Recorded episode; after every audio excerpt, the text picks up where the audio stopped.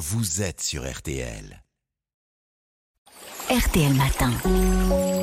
Ça va beaucoup mieux. Et donc aujourd'hui, euh, Aline, vous nous parlez de burn-out. Est-il vrai que les cas ont progressé depuis cette crise sanitaire du Covid? Ah oui, d'après une étude menée en 2022 hein, par Opinionway, 2,5 millions de salariés ont connu un burn-out sévère, soit trois fois plus qu'avant la pandémie de Covid-19. La détresse psychologique des salariés ne cesse d'augmenter. Le climat dans les entreprises est jugé plus difficile. La surcharge de travail, moins d'échanges et un manque de soutien de la part de ses collègues, les frontières entre vie privée et vie pro qui s'estompent avec les outils numériques et le télétravail, le manque de reconnaissance, l'absence d'équité, des réorganisations fréquentes du travail qui sèment l'incertitude, eh bien tout cela expose à l'épuisement professionnel qui est le résultat d'un stress cumulatif qui n'a pas été géré. et, et tout le monde peut-il être touché par l'épuisement professionnel? Oui, n'importe qui, mais on est plus à risque lorsqu'on est fragilisé par des problèmes familiaux, la maladie ou un deuil par exemple. Le burn-out a aussi tendance à toucher davantage les personnes perfectionnistes très engagées dans leur travail. Alors, quels sont les signes avant-coureurs du burn-out qui doivent être alertés d'ailleurs? Alors, selon le docteur César Ansel Hanson, médecin généraliste chez Livy Urgentis, ce qui doit alerter, ce sont les signes de surmenage. L'impression qu'on ne va pas arriver à faire toutes ces tâches malgré l'augmentation de la cadence. Le fait aussi de ressentir de façon persistante des signes de fatigue physique et mentale, d'avoir des troubles du sommeil et de l'humeur.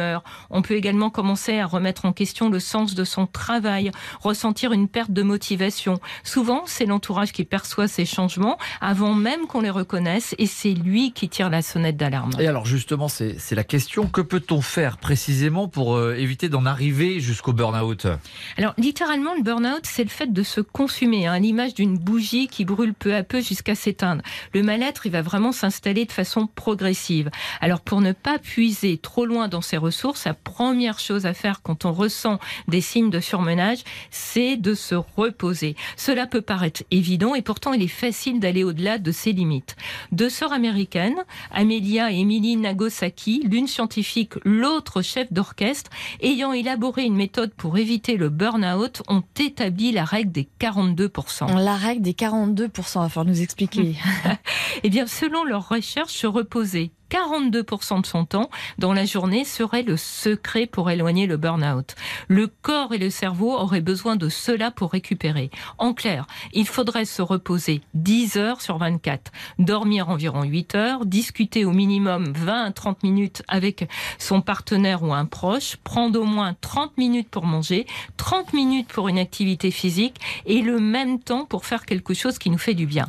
Bon, même si on ne fait pas exactement euh, cela, cela donne de bons repères. On voit qu'il est essentiel de mettre des limites à son travail, de pratiquer des activités qui permettent de s'en détacher, qui redonnent de l'énergie et suffisamment de force pour affronter des difficultés. et, et que peut-on faire euh, d'autre pour éviter justement d'arriver au burn-out alors? Alors, c'est vraiment important aussi de ne pas s'isoler. Souvent, quand on frôle le burn-out, on a tendance à se déconnecter des autres. Or, rester seul ne fait qu'empirer les choses. Il est important de garder du temps pour son entourage, les personnes qui nous font du bien.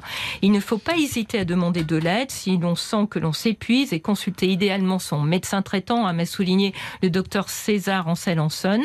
Un arrêt de travail peut être nécessaire pour s'extraire de conditions de travail toxiques, prendre du recul et avoir le temps de faire le point. Une prise en charge médicale peut aider à rétablir un équilibre personnel et professionnel. Ah, Merci beaucoup Aline Perrodin, ça va beaucoup mieux euh, avec vous sur RTL.fr, sur l'application RTL. On vous retrouve lundi Aline. À lundi. Retrouvez tous nos podcasts sur l'appli RTL.